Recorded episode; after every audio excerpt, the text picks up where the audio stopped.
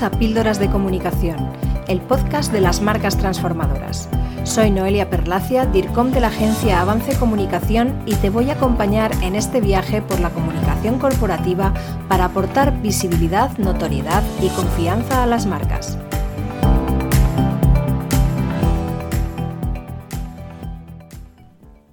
Muchas marcas se lanzan a ejecutar acciones de marketing y comunicación sin establecer una estrategia clara, unos objetivos y, lo que es peor, sin definir claramente a quién se dirigen y cómo. Sin duda, esta es una causa muy habitual del fracaso de las acciones de comunicación. Incluso las marcas que sí establecen una estrategia y definen un plan de una manera estructurada, muchas veces se saltan el paso previo o no lo desarrollan con suficiente profundidad la fase de análisis. Esta fase de análisis es fundamental para sentar los cimientos de cualquier plan de comunicación o marketing. Realizar este análisis de una forma profunda facilita mucho toda la labor posterior de planificación y especialmente la definición de los fundamentos de la comunicación, desde la máxima comprensión del negocio en todos sus aspectos. Para realizar un buen análisis de una marca y un negocio y tener el máximo de información posible para trabajar convenientemente el plan estratégico y su implementación, podemos definir cuatro fases en el análisis. El análisis del negocio, la definición de la segmentación de públicos y especialmente de los clientes, la definición de las estrategias y motores de crecimiento y por último el análisis del sector y la competencia. Vamos a definir todas estas fases en los sucesivos episodios de Píldoras de Comunicación. En este episodio vamos a tratar el análisis del negocio y para ello podemos utilizar el modelo tradicional del Business Model Canvas. Esta herramienta es ampliamente utilizada para definir y crear modelos de negocio y por supuesto nos puede ayudar a analizar y tener una visión general de un modelo ya existente. En definitiva, el Business Model Canvas define cómo una organización crea, entrega y captura valor según la definición de los autores del libro Generación de Modelos de Negocio y del creador del Business Model Canvas, Alexander Osterwalder. ¿Para qué nos sirve este análisis en el ámbito de la creación de un plan de comunicación? Desde el punto de vista de la propia marca o negocio, aunque parezca mentira, Hoy en día, en muchas ocasiones, hay aspectos del negocio que no están claros o bien definidos y que los propios responsables de las marcas no conocen en profundidad. Dos de estos aspectos son los segmentos de clientes y la propuesta de valor, en los que no se profundiza con suficiente intensidad.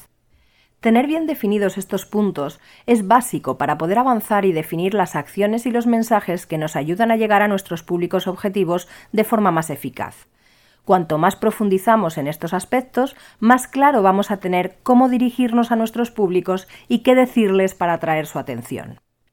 El Business Model Canvas define nueve áreas dentro del negocio. En primer lugar, los segmentos de clientes, es decir, si el negocio es B2B o B2C y los grupos de personas o empresas a los que ofrecemos nuestros productos y servicios. En el caso de personas, deberíamos definir el perfil concreto de nuestro cliente ideal, y en el caso de empresas o entidades diversas tendremos que establecer las características comunes de esas empresas, como el tamaño, la ubicación, el sector de actividad, etc. Este punto lo ampliaremos en el próximo episodio de Píldoras de Comunicación. En segundo lugar, los canales o los medios por los que llegamos a los clientes para hacernos visibles, ganar notoriedad y entregar el producto o servicio.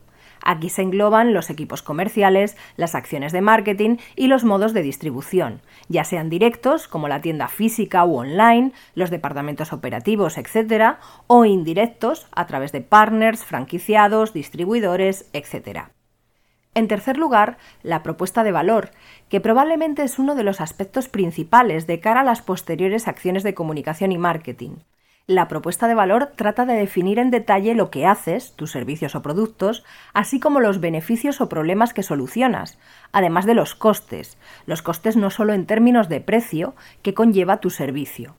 Por supuesto, los beneficios deberán ser superiores a los costes. En definitiva, es la clave de la diferenciación. Es el valor que crea la marca o el negocio y, por tanto, es lo que más y mejor tenemos que comunicar.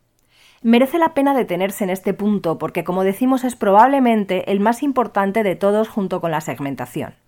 Como hemos dicho, la propuesta de valor no es solo lo que haces, sino los beneficios y los costes de tu propuesta.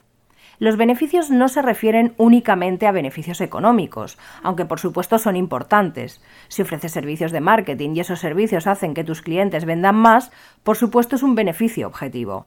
Sin embargo, además de los beneficios objetivos o los problemas que solucionas con tus servicios o productos, están los beneficios emocionales, que son en ocasiones más importantes.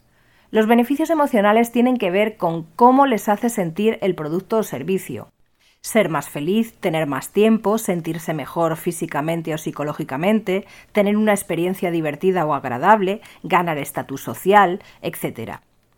Una de las últimas campañas llevadas a cabo por Wallapop apela precisamente a ambos tipos de beneficios, precio y a qué precio.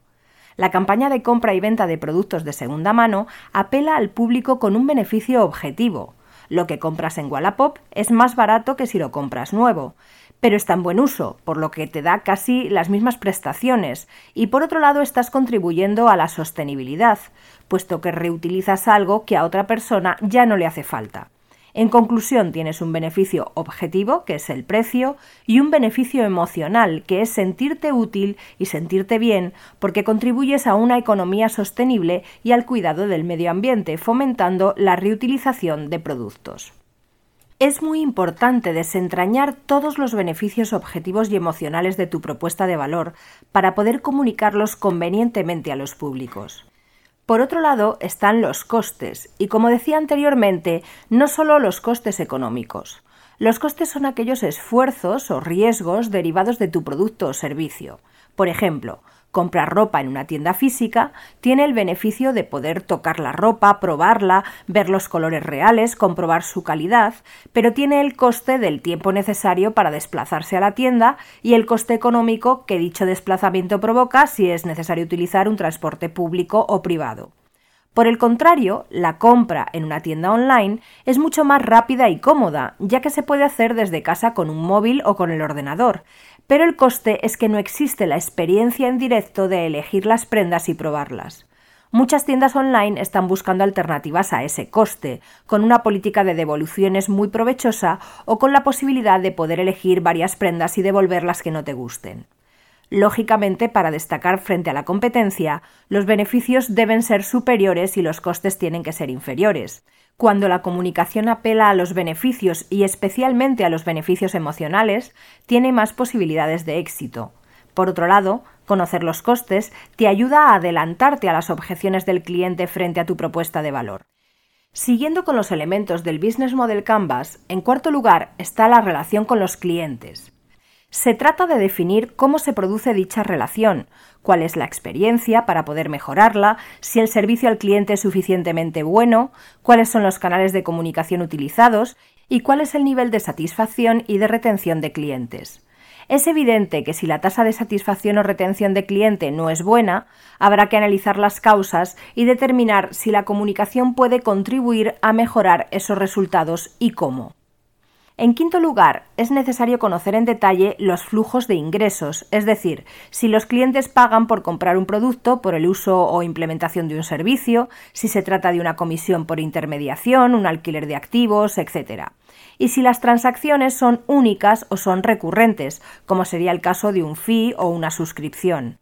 No es lo mismo definir acciones de comunicación y mensajes para un tipo de transacción o para otro tipo, por lo que este aspecto también nos ayudará a definir los fundamentos de la comunicación. En sexto lugar, definiremos los recursos clave del modelo de negocio. Estos son los recursos que necesitamos para poder desarrollar nuestra actividad. Los recursos pueden ser físicos, como tiendas, locales, almacenes, maquinaria, recursos financieros, o también intangibles, como conocimiento, capital humano con ese conocimiento y experiencia, una marca fuerte, etc. Este aspecto es importante porque nos ayudará a concretar los diferentes públicos a los que tenemos que dirigirnos, al margen de los clientes, y especificar acciones concretas para ellos dentro del plan de comunicación. Por ejemplo, si un recurso clave es el talento, tendremos que crear una comunicación específica para posicionarnos como un empleador deseable, y si necesitamos recursos financieros, tendremos que dirigirnos a posibles inversores con una comunicación específica.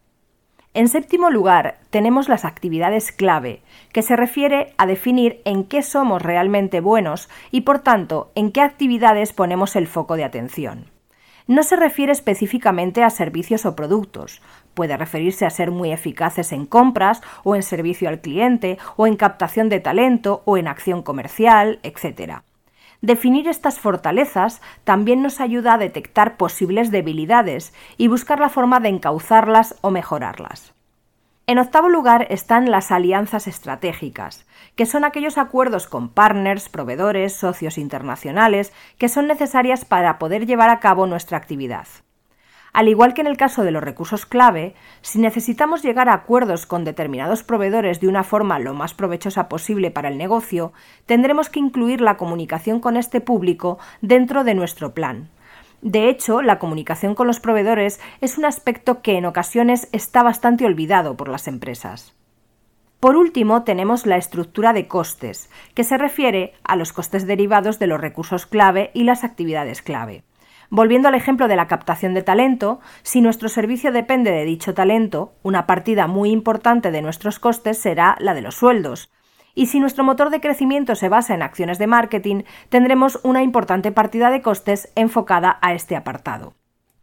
Con todos estos aspectos bien analizados, tendremos una visión muy completa del modelo de negocio, como punto de partida porque no será el único aspecto a tener en cuenta a la hora de desarrollar nuestro plan de comunicación. En el próximo episodio de Píldoras de Comunicación nos centraremos en la segmentación de públicos y en la definición del customer o buyer persona. Te espero. Hasta aquí nuestro episodio de Píldoras de Comunicación. Si te ha gustado, compártelo y no dejes de escuchar el próximo.